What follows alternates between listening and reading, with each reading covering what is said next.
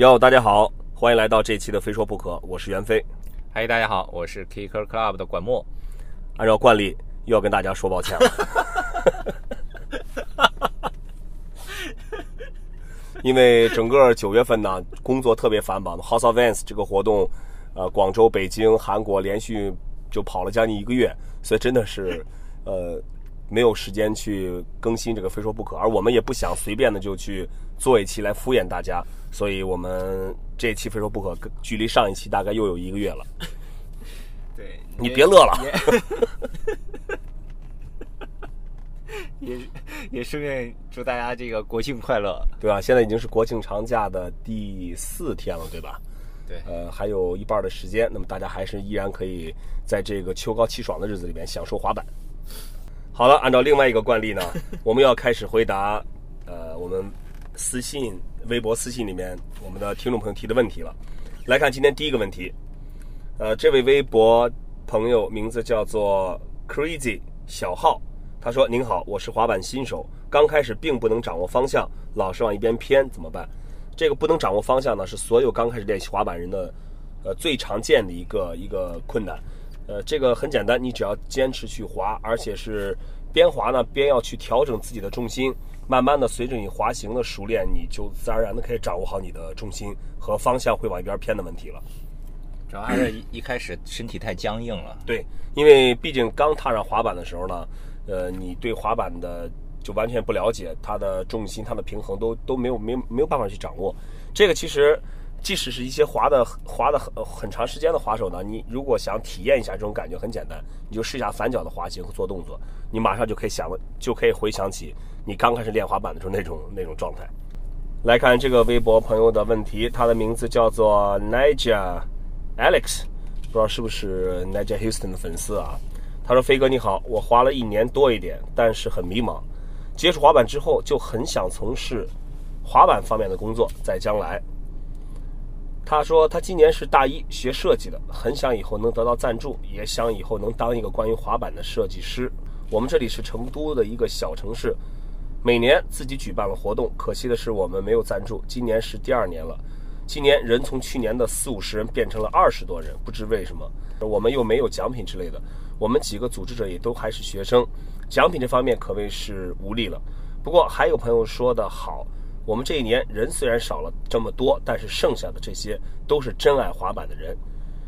还有一个，我玩了一年半，学会了大乱、跟翻、小乱、小乱等一些动作，算不算学得快的？我比较同意，呃，第二个观点就是说，虽然是人少了，但是剩下的呢，就是都是还能留下的，肯定都是真的喜欢滑板的人。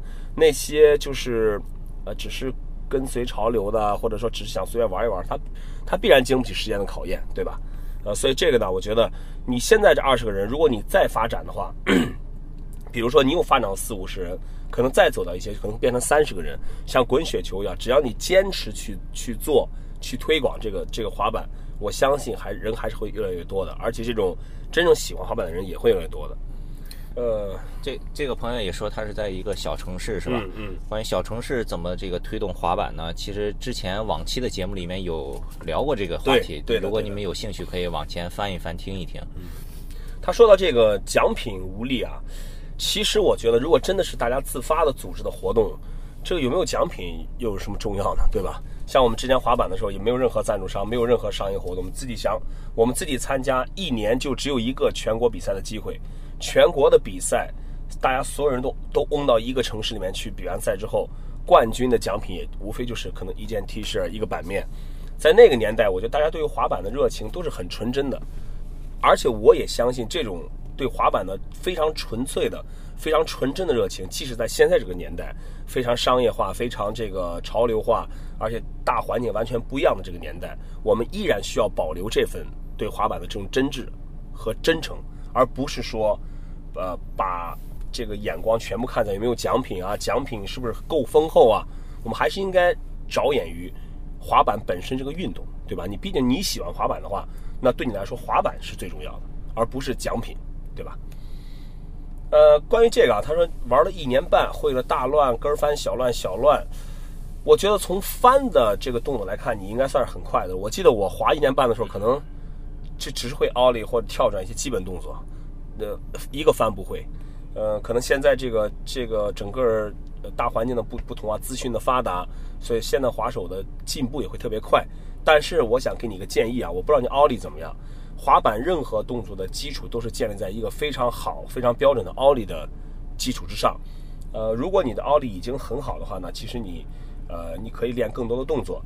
呃，但是我觉得一年半，我相信你的奥利应该还是会有很大的提升空间。建议你在练这些翻的动作同时，一定要把奥利打好基础。奥利好了，一切都好了。来看下一个微博朋友提的问题，这位微博朋友他的名字叫做陈志博。跟脖子长，啊，好，他说飞哥听了很多期的《非说不可》，感觉你们两个很亲切，听着好舒服，这这听着 多么舒服啊！我是云南文山的滑手，在昆明读书，你听说过文山吗？没有，我我也没听说过啊，看来也是一个小城市。现在我的家乡出现了问题就特别让人觉得无奈。我们居住在一个小县城，我们几乎回来家乡每天都会滑板，白天到晚上。但是现在文山市出现的状况就是。拥有滑板的人特别多，但是真正玩滑板的人只有几个人。我想问一下飞哥，能用什么简单的方式带动这些滑板气氛，带动这些人一起滑板，一起快乐？这好像还是一个关于这个呃小城市、小小的地区怎么去推广滑板的问题。现在看，但他的问题呢还比较特别。他说，拥有滑板的人特别多，看来滑板的就是如果就就是买滑板的还挺多的，但是真正滑的就这么几个人。呃，我觉得可能有一个有一个有一个问题啊，你想一下，是不是其实他们也都在滑，但只不过大家没有集中在一起去去滑板。我相信小地方呢，如果你可以找到一个比较地标性的滑板的场所，然后坚持在那里滑板，号召大家去那边滑板的话，我觉得假以时日，呃，只要大家知道有这么一个地方，都愿意聚到这儿来滑板，就像上海的 LP、北京的教堂，久而久之呢，就就会在这种地方形成一个氛围。呃，你可以尝试一下，我不知道你们那边有没有这种地方场所，比如说一个广场，一个适合滑板的地形，大家就经常在这儿滑。然后现在网络这么发达，对吧？通过微信啊、微博，就是在当地找这种滑板的朋友也不是很难。呃，我还是建议你去多努力找一找这些人。我相信买滑板的人，他大部分都是会去滑的。呃，你说只有这么几个人，很有可能是，就是大家都是可能也不好意思。出来滑觉得水平差或者怎么样，还是需要有一个人来做这件事情，就去带动大家去滑板，然后把大家组织起来，呃，可以互相交流，互相一起享受滑板的快乐。我不知道这个建议对你管不管用啊？这边对，最起码你那儿是大家有滑板的人比较多，很多地方连有滑板的人都不多。对，就是有滑板就这么几个人，你说你怎么去去号召别人？至少你这儿还有一个比较好的基础。他们有了滑板了，可能是。觉得这个练动的门槛比较高，或者是不好意思出来滑，自己没有什么进步，缺缺乏进一步的兴趣，所以你就多想想看怎么搞一些门槛比较低的，很快能让他们发现滑板乐趣的小活动。来看下一个，这位朋友名字叫做微博的名字叫 Works 摔，哦不是 Works 哀啊哀伤的哀。他说：“飞哥，我现在都准高三了，暑假都快过去一个月，还在补课，十多天没滑板，简直受不了。”滑了马上两年了，想起以后滑板时间少，心里确实不舒服。最开始还能在学校玩，结果换了个校长，不准我玩了，偷着玩都被校园广播说了几次了。学校周围也没的哪里可以滑，高三也不会放周末了，中午有两个小时休息时间，吃了饭去到滑板地方玩半个小时就得去上课了。从开始有点了解滑板过后，我就想成为一名一位赞助滑手。重庆这边的 Works 滑板店也在招赞助了，但是八月份要交一个视频。我上课要上到八月一号，不知道来不来得及，而且高三了，耍的时间更少了。如果拿到了赞助，感觉也有点对不起这个赞助。呃，首先看得出来，这这个朋友他应该是一个很滑的还不错，应该就是很喜欢滑板，而滑的频率很高，而且很有热情。你看，哪怕中午只能滑半个小时，他也就会滑。这有点让我想起我上学，我上高中的时候，其实我们那个年代学校对滑板查的更严。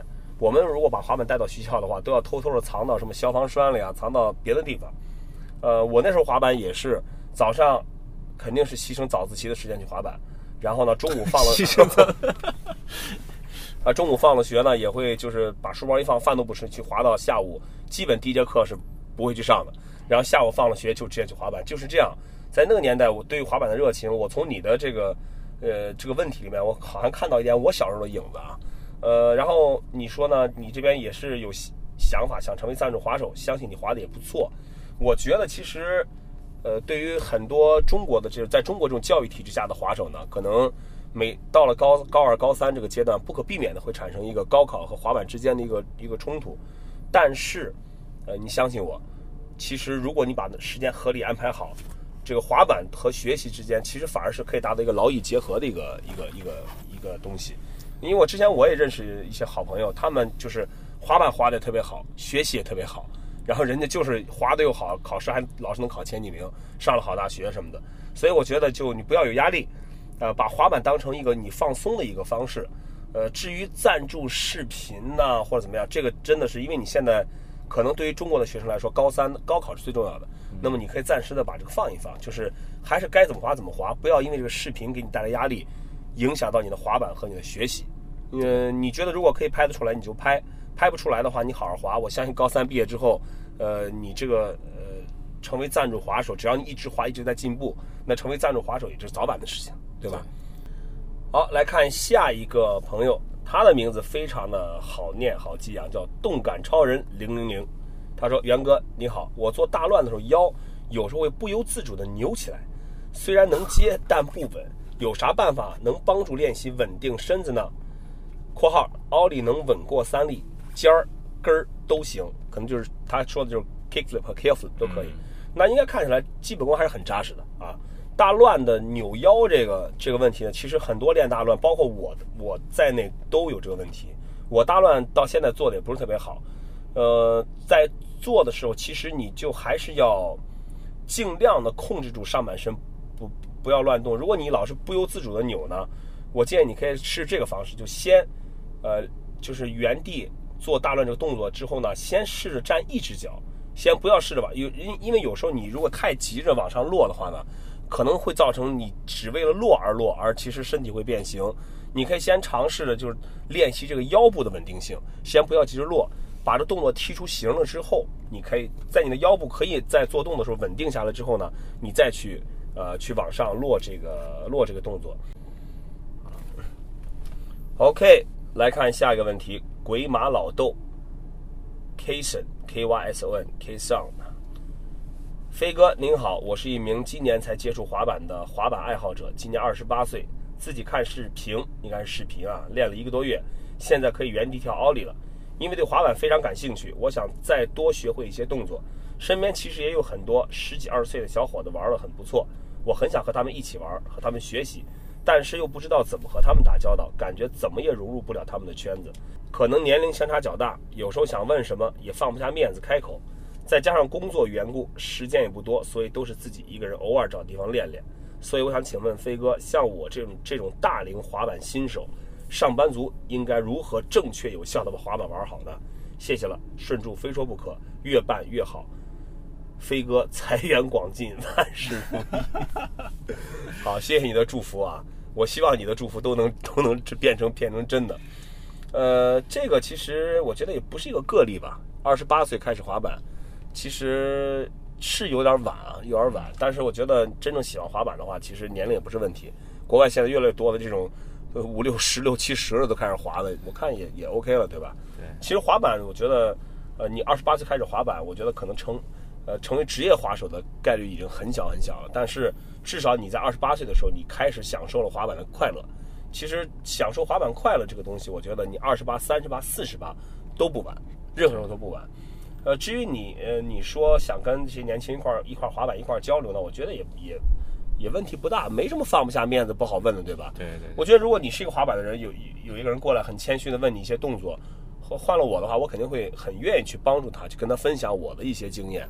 而且其实说实话，二十八岁有多大呢？我都三十八岁了，对吧？我觉得你二十八岁你就该，既然说大龄滑手，那我这种已经是老龄滑手了，老龄滑手，老龄啊。呃，总之没关系，我觉得二十你不是你是晚年滑手，哎，香红了是吧？以二十八岁开始接触滑板，其实说晚也不晚，对吧？呃，我们以你可以滑到四十八岁来算的话，你还可以滑二十年呢，对吧？二十年当中，我觉得你可以，你可以通过滑板接享受很多的这个快乐生活方式，包括可能交很多的朋友，都不是问题。好的，反正总之就是加油吧。OK，来看下一个 微博朋友的啊这个问题，他的微博名字叫 Masu Masu，应该是小健那边人吧？麻素对吧？西安的熊熊小馒头，他说：“袁老师好，我是一名来自西安的加班狗滑手，因为工作是做软件开发，加班多，所以滑板时间一周只有两次左右，很久没出新招了。会的最难的招就是尖翻和倒滑 big spin。请教一下袁老师，滑板时间有限的滑手，想出几个新动作怎么练习，效率能高些？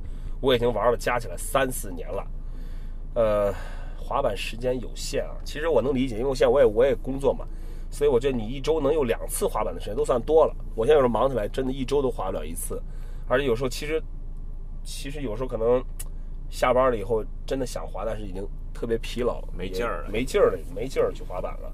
呃，我觉得呢就是这样吧。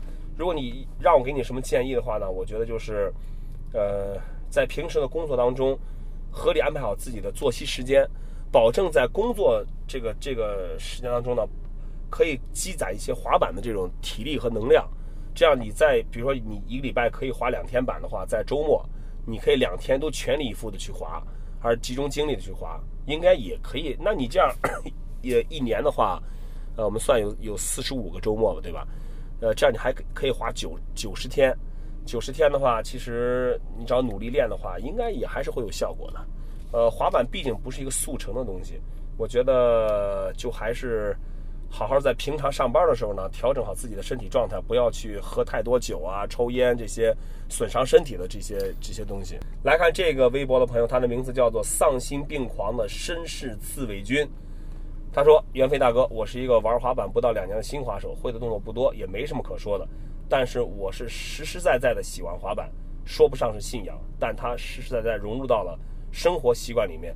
最近一直在考虑板群内队服的事情。”原先只有我和另外一个同伴在佛山顺德迎信这边玩，慢慢的增加到了六个，虽然人数不多，但是我想慢慢的总会多的，就萌生了队服的想法。一个团队的感觉永远比一个人单干好，这个挺有意思啊。嗯。呃，首先呢，其实就说你看啊，同样是小地方，这个滑板这个推广的问题，呃。前面我们有有几个朋友提到问题，哎，这个人越来越少啊，老推动不起来，怎么办啊？就很发愁。但他呢，他是看到了一个是，虽然现在人数不多，但总会慢慢的多的。对，这就是同一个问题，两个不同的思考方向，对，是吧？这个特别好。所以队服这个问题你怎么看的呀？好像滑板的挺少。你知道这个队服这个东西呢，让我让我让我想起什么？什就我们之前年代，曾经有那么一一个年代呢，在中国特别流行滑板队。最早像北京的这个，呃，三脚猫滑板队，什么祥云滑板队，包括青岛的火人滑板队，兰州的绿色生命，当时几乎所有地方的滑有滑板的地方都会成立滑板队。其实这个滑板队我也不知道从什么时候开始就就消失了，就消失了。像美国早期不还有白骨队嘛，对对，对吧？呃，也许我觉得可能，但其实来说，他说呢，他说。呃，一个团队这个滑板队就被商业赞助取代了，就是什么品牌的呃品牌的 team 这种这种，对对对，他这种说由滑手自发的组织这种队伍的话，其实就几乎几乎就没有了。但他这个他这个说法，他说产生了他队服哈，这个其实听起来可能是有点有点有点有点奇怪，有点奇怪或者比较幼稚，但是我觉得至少可以反映出这这个朋友是非常有有这个团队意识的。他说。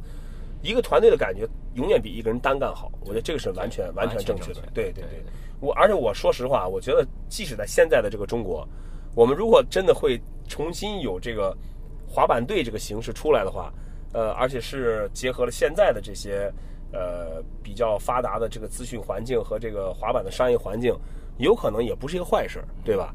呃，我我非常赞同这位朋友，他这个他叫什么来着？叫丧心病狂的绅士刺猬君啊。呃，我觉得有时候反而，他站在一个比较简单的角度看问题，可能会给我们一些新的想法。呃，所以我觉得现在如果大家，呃，这个各地的滑板人呢，如果能有再愿意成立滑板队的，我觉得也也不失为一个一个不好的事情，对吧？这个朋友，你们六个人穿什么号码？你给我一下号码啊，我给你赞助六件 Kicker Club 的 T 恤吧。就叫 Kicker 滑板队是吧？这是管木说的，你记好了，你找他要。这个那个，但是其他人就不要了哈。这个是第一个。随着我现在随着你们队伍的慢慢壮大，这个管木的 T 恤会提供的越来越多了。好的，非常感谢这位朋友啊，提出了两个很有意思的这个，一个是看看问题的一个一个角度，一个是很有意思的想法。对服，嗯，可以。好，来看下一个问题。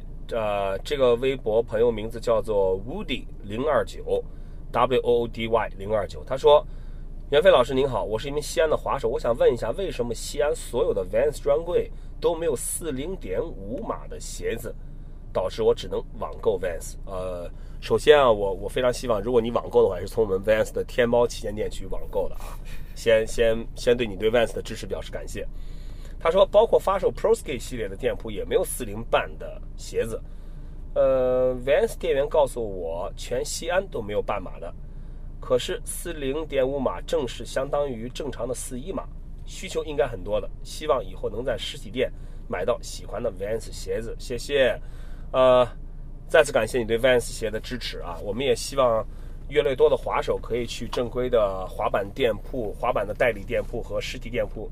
呃，去购买正规渠道的 Vans 的鞋子。呃，据我所知呢，Vans 其实是有四零点五码的鞋子的，可能是每个地区的市场不同，呃，所以可能店铺在进行进货、进货、订货的时候，可能会，呃，会可能对某一个号码，他们觉得如果销量不是很大，然后可能他们就会比较可能会把这个号码去减少，或者是不定这个号码。这个从销售角度来讲的话，也是可以理解的。呃，我会把这个情况跟我们的。呃，负责西安地区的这个销售呢，跟他们反映一下，看看他们可不可以加多一些四零半码的鞋子到这个西安的市场当中去。呃，也希望你可以一直支持我们的 Vans 的品牌，尤其是 Pro Skate 系列的。只要你是个滑手的话，好吧？好，动感超人零零零，问题又来了，又来了。他说，老朋友了，这个老朋友了，这真是老朋友了。他说。现在大乱的问题是板老是会不自觉地飘到前面半米左右，有没有什么方法能让板在身体正下方转？呃，如果你的板是能跑到你前面半米左右，我觉得可能是你前脚的，一个是前脚可能踢的踢的太多，呃，然后呢，应该因为大乱这个动作呢，你的后脚的这个这一下的发力很重要的，如果你的后脚发力不够，那板会更多的跟着你的前脚去走，呃，如果。再加上你身子如果重心跟得不好的话，很有可能这个板跑到前面的这个这个情况很常见的。相反，板跑到后面的情况不太多见，就说明很多滑手还是忽略了后脚的一个一个发力的一个一个重要性。如果你想要板在你脚底下旋转的话，那一定要一个是要注意好你的身子和你滑板的这个同步，就你的重心要跟得上。再就是你的后脚发力一定要要到位。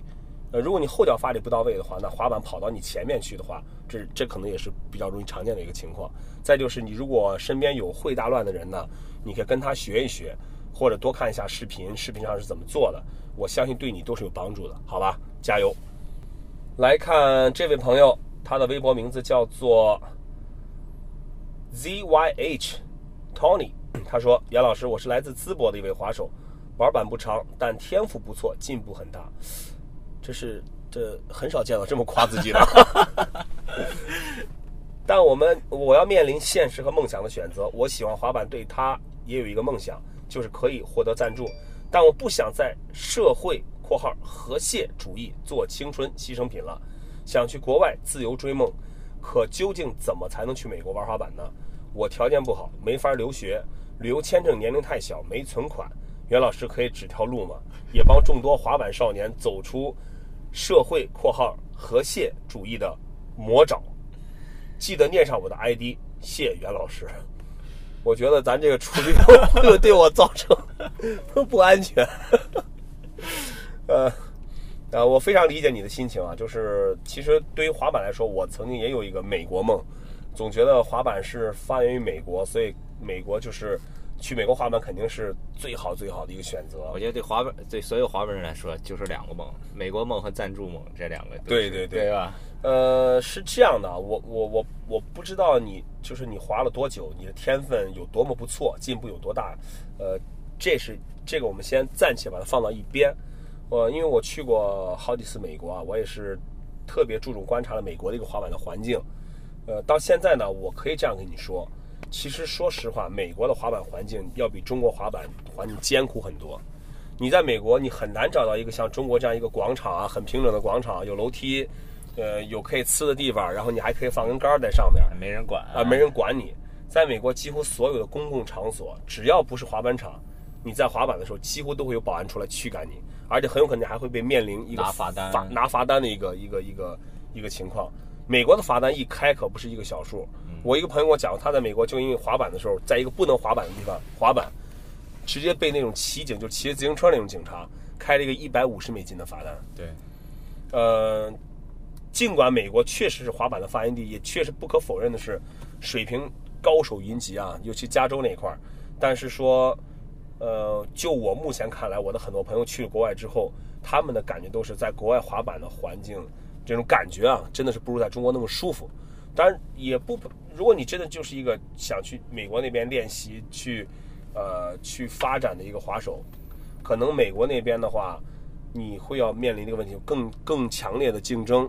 然后就这么说吧，在美国其实玩的好的太多了，很多你去滑板场或者街头看到一个玩的特别棒的人，他可能连一个赞助都没有，或者只可能有个滑板店一点小赞助。其实你现在如果觉得你还不具备条件去美国呢，如果你你说我可以给你指条路，那我觉得指路这个不敢当。我觉得给你一个建议，就是你中国现在滑板场也很多，滑板的环境比赛也不少，比赛也不少，对对对，也有职业滑手，你有很多方式可以可以去练习滑板，先证明自己。先证明自己，对，让别人看到你之后呢，呃，慢慢的把你的价值去体现出来，然后，那么再说回来，是金的到哪都会发光的，对吧？对，呃，也希望你可以，呃，坚持你的滑板梦。那美国梦呢？我相信等到你有条件的那天的时候，可能自然而然就会实现了，对对吧？就像我，我之前也从来没有想过，我还有机会可以到加州去滑板，对吧？我还可以去美国去到处转一转，看一看。呃，只要你在一件事上用心了，这件事情总会给你回报的。来看这位微博朋友，他的名字叫做 Vansper，V A N 下划线 S B E R。他说：“袁飞老师，请问你们穿的黑色裤子都是什么牌子的呀？找了好久找不到，已经换了三条牛仔裤，求帮助，跪谢。别别，这跪谢就免了啊。这这很简单，你问我穿的裤子什么牌子，我还能就就就是 Vans 的呀。这个不是那个什么科吗？什么什么什么什么丝什么不是吗？这段掐掉啊，这掐掉。呃，其实说实话，好像对于裤子的选择，一直以来好像是很多滑手都都会有这个问题，很困扰。我听到这个问题以后，我又想到了早年滑板，咱们找裤子的各种我太难了，就你现在，去去班尼路买了一条什么三十六码牛仔裤，哎呀，就还有自己做，还自己做裤子，对，自己其实你看现在。中国发展了这么多年，滑板现在这么大的发展，其实很多小的地方跟咱们当年是一样对的，对的，就是还是会会为一些很简单的事情去困惑。就所以就这点来看的话，我觉得滑板在中国的发展还是大有潜力可挖的，对吧？对。那要不就顺便借这个问题跟大家聊一聊滑板穿什么裤子比较好吧？其实滑板的裤子来说的话，你如如果从风格来说的话，无非就是就是金属朋克特别瘦的，对吧？是鸡腿撸子什么那种，健美裤有弹力那种，对吧？呃，再就是中间那种就是就纯滑板，不肥不瘦的布料裤啊、牛仔裤什么的。对对现在其实很多布料裤也都是做也都是有弹力的了，考虑到滑手现在那的这种种工装卡其布的，好像越来越流行了，对吧？就是 Dickies 那种那种 style 的，对吧？风格的，然后再就是 hip hop，特别肥，现在好像特特别肥的，好像不太多见了，很少基本就是比较合身的款式比较流行。对，呃，所以说你就这个其实，你如果看到我穿的裤子，你问什么牌子，可能你自己更喜欢一些比较合身的款，对吧？就是比较呃好搭配的。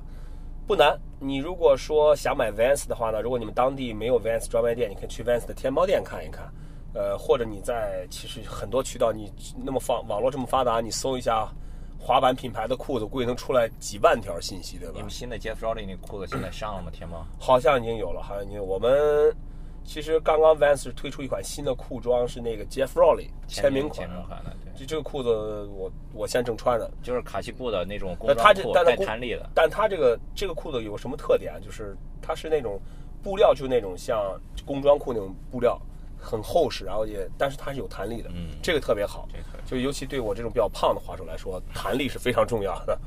好了，呃，希望可以解决你这个不好买裤子的一个疑惑啊。如果再买不着，你再问我。来看下一个朋友的问题，他的微博名字叫做张小天小朋友啊。他说：“飞哥，飞哥，大飞哥，我有个问题，一定要给我解答一下。广播、微博都可以，我时时关注着你，感觉有点一直盯着我的意思啊。嗯，他说玩滑板有十个月的时间了，有一个脚上的问题一直困扰着我，就是脚后跟儿跟腱那里，每次滑行蹬地都疼。刚开始是后脚，现在前脚也有反应了，这是怎么回事？求解。我想过这个问题，是不是我滑行时后脚蹬地，用脚后跟先触地，然后使劲一蹬，时间长了就开始疼？或者是我落地时有个跺脚这个习惯，我是不是应该去医院看一下，会不会影响我以后的正常生活？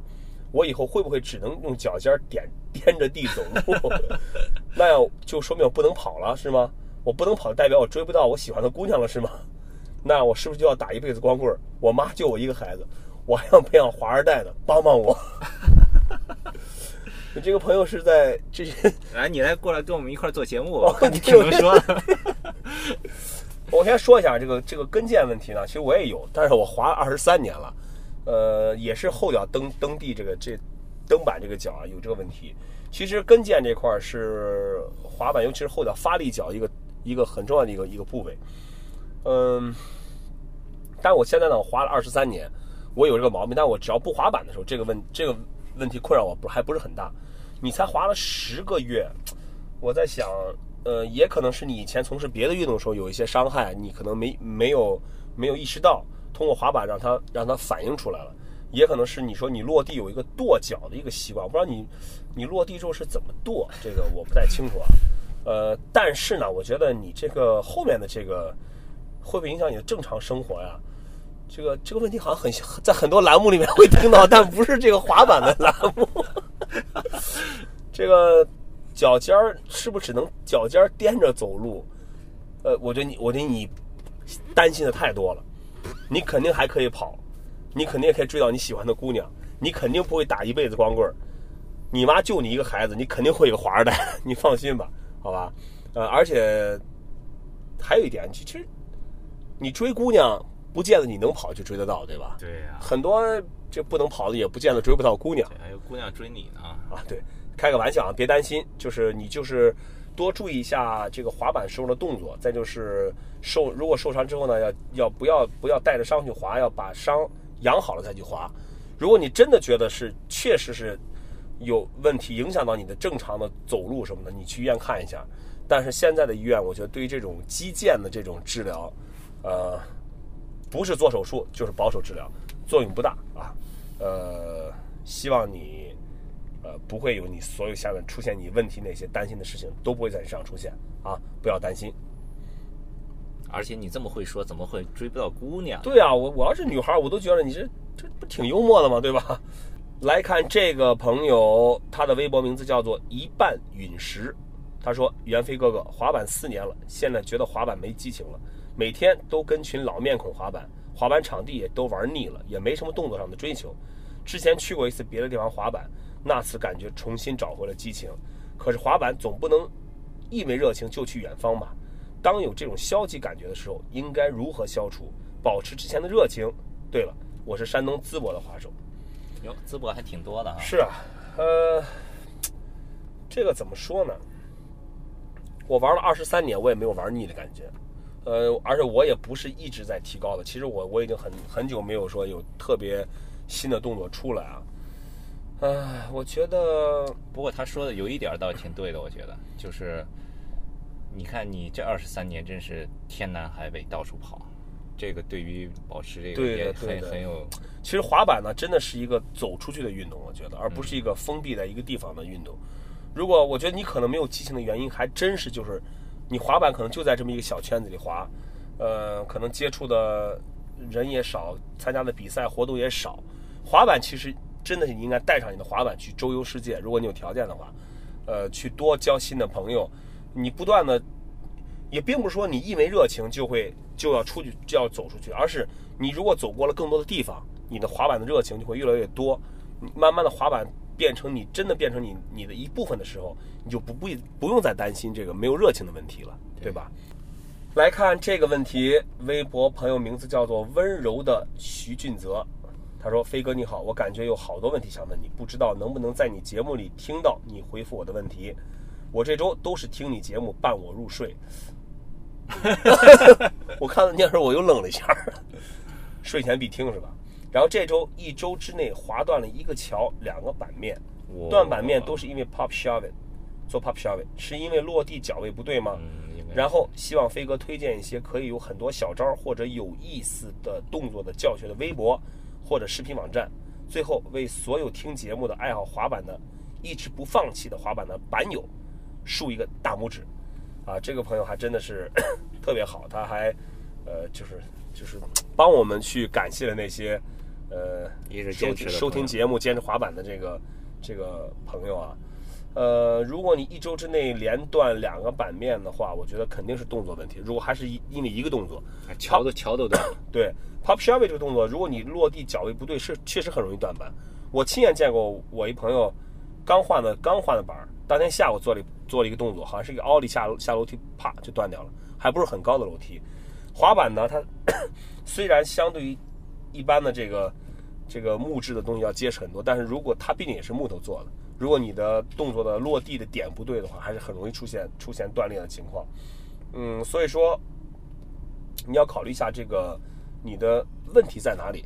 滑板是需要你一边思考一边去练习的。如果你发现哦，你这个这周都是因为 pop shove 把板剁断了，那你肯定是你落地的时候脚位站的不对，力量太集中了。那你要考虑一下怎么样去改变你的重心，改变你的脚位。没办法，如果你觉得动作不对，就是要改。呃，当然改的过程可能会很痛苦。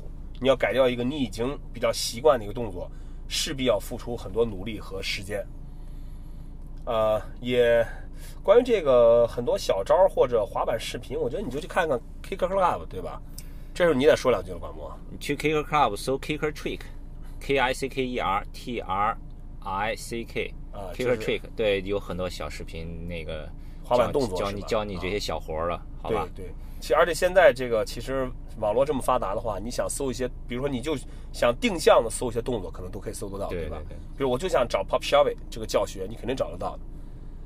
呃，感谢温柔的徐俊泽啊，这个我也是在节目里回复了你的问题了，尽管是这期拖得比较久啊，跟你说声对不起。看下位朋友的问题，他的微博名字叫做一日一微博，钉钉。一日一微博，他微博每次 每天发一个，是每天发一个的意思是吧？啊，我没理解错对吧？对，啊，一日一微博。他说：“你好，我是滑板的初学者，想请教一下，在练习蛇形的时候，板很慢向前运动，想知道是哪个地方做的不对，或者应该怎样做？谢谢。”他说的蛇形应该就是扭动滑吧？Tic Tac 是吧？就是扭动滑嘛，左右嗯摆动滑，这个其实是滑板一个很基础的一个动作，也是很 old school 的一个动作。它的原理就是你向左右摆动滑板，左右左右的分力产生一个向前的合力，板就可以自己向前走，不需要蹬板。呃，这个动作其实你只要熟练之后加快摆动滑板的频率，它自然速度就快了嘛，对吧？但实际来说，你真正在滑行做动作的时候，其实这个还是用的很少的，基本都是 push 蹬板，对吧？呃，我不知道，你想让我告诉你哪里做的不对呢？我我现在看不到你在滑的时候这个动作视频，我也没法儿就是贸然下结论。如果你愿意的话，你可以拍一个视频，小视频，就是你滑的时候这个小视频，你发到我微博的私信里面，我可以帮你看一下，好吧？谢谢你的问题。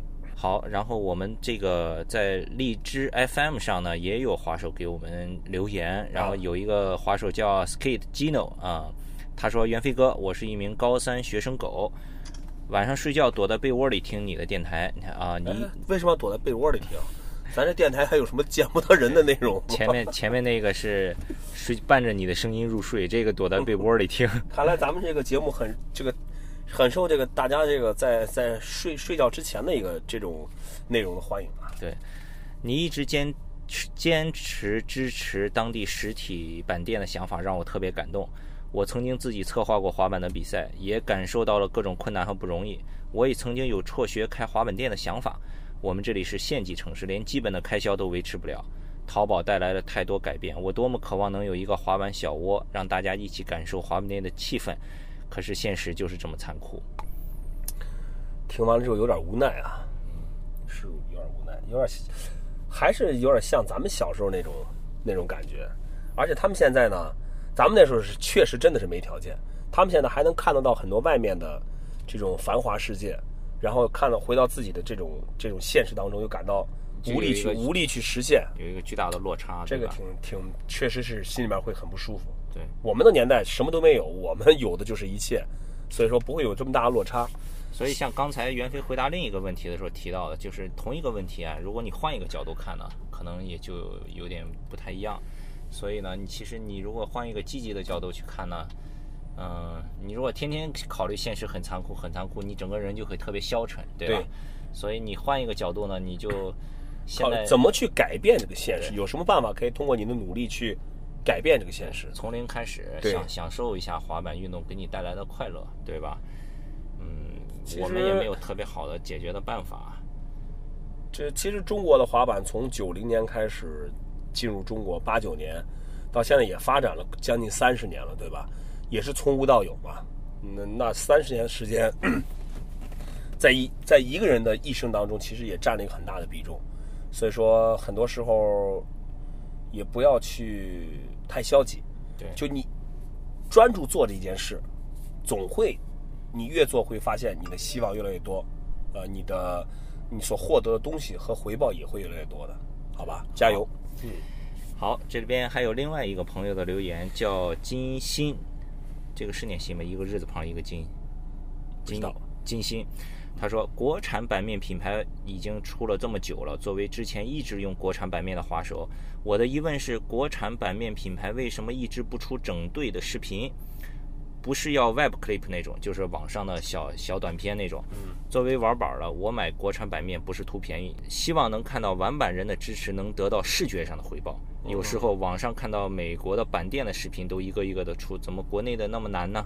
嗯这个 有点代表性啊。嗯，像国内我们捋一下，国内有有他说的这种可能是那种整片吧，对吧？就是一个滑手一个 full part 这种整片。其实这个整片来说，其实拍摄确实真不容易，真不容易。我们 Vans 那个 Wish You Here Tour 每年去这些城市拍，其实对于滑板来说的话，你想出一个高质量的整片，哪怕只有十分钟或者十五分钟，都是需要相当长的这个呃财力和人力都时间也好，财力、人力、物力各方面的东西，不是一个特别简单的事情。而且现在呢，其实我觉得对于这种整片来说，可能更方便的是多出点个人的小小小，就比如说几几个线啊，一个一两分钟的 video 啊什么的，这种短平快的形式，可能更符合大家的一个对于这种信息的需求。对，而且目前国内的市场来说，可能国内的滑板品牌也不太具备这样的实力和财力，对吧？你像 Vans 公司刚出的 Wish You Were Here，那是 Vans 这么大一个公司的支持下，而且这集合了很多品牌的滑手在里面。对啊，对啊，对啊，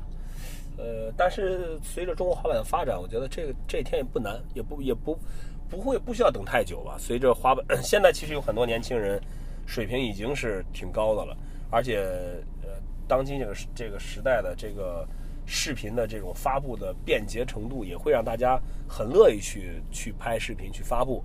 呃，只不过可能需要一个时间的一个一个进化过程吧，对吧？现在很多短视频、小视频出来，慢慢慢慢的，大家就会不满足于这些，就想拍一个更完整、更长的一个片子，对吧？对对。所以这个滑手的问题，其实也给这个国内这些滑板的从业者提了一个醒，对吧？如果有你们有在听的话，就是说，大家为什么会支持国内的品牌呢？不是因为价格的便宜，而是因为他们是想通过自己的支持让，让国内这些品牌更好的往前走。对对吧？当然，我们这些品牌也应该多想一些啊、一些多做一些事情来回馈这些支持国内品牌的滑手们。对，希望咱们国内品牌的这个正式的 full length video 早一点出来。对的，对的。好，还剩下最后一个滑手朋友提问，他这个朋友的名字叫下辈子可能是职业滑手。嗯，他说：“Killer Club 你好，这个名字可以用在很多人身上，我觉得。对，求问一个问题，我玩滑板很久了，至少有七到八年了，招儿也出了一些，但是有一个问题却一直困扰着我。不管是从基础的奥利，还是到了大乱，我的上肢动作一直不协调。嗯，不管做什么动作，整个人感觉都很拧巴，胳膊老是别着劲儿，舒展不开。以前也没有太注意，感觉时间长了，滑的多了也就好了。但是到现在好几年了，也没有什么改进，甚至影响进一步动作的练习。比如说奥利的高度，感觉到了三类就到极限了。转身翻板的一些动作老是转的度数不到位，我想问一下，针对这种情况有什么专门的训练方法来改善？我应该如何改掉这个上肢不协调的动作，让视频拍出来更好看、更自然一些？这是一个很多滑手面临的问题。嗯，我现在明白他为什么给自己起名叫下辈子职业滑手了。开个玩笑啊，其实，嗯，如果方便的话，这位朋友可不可以发一下你的视频，发到我们我的微博私信里面，或者给管木先看一下，这问题在哪里，对吧？呃，通常来说，上肢僵硬的滑手呢，多半是玩场地玩的很少，只是玩街。呃，按照我的一个经验，就是，呃，你像如果你可以经常的滑一滑 mini ramp，滑一滑湖面的道具的话，其实可以改善你上肢的僵硬问题。因为在滑湖面的时候，你的人必须要很协调，呃，才能把湖面很很顺畅的滑，呃，在在上面做动作也好，滑行也好。呃，如果你有条件的话，找一个场地多滑练习练习湖面的滑行，可能会有改善。但是如果就说真的你想让我们看一看你你的动作到底哪儿有问题，你还是发一个视频，哪怕是一条线给到我们，我们看一下，也可能会更直观一些。好的，那我们今天聊到这儿，就最后再给大家说一下我们联系方式。如果你有更多的问题想问的话，请在微博关注袁飞的微博，他的账号是袁飞 Lily 滑板，袁飞，有中间有一个横杠连接线。其实，在微博上只要搜袁飞滑板，基本就可以搜得到我。对，好的，大家也可以关注我们 Kicker Club 的微博账号，就是 Kicker Club，呃，以及微信公众平台，大家可以搜索 KC Skate K C S K A T E 来关注我们，给我们提问，我们也会尽一切的努力去打破这个惯例，好吧啊，？这每次都要抱歉，很久没做了，是吧？呃，我们会以后更加更加呃准时的去更新我们的《非说不可》这栏目。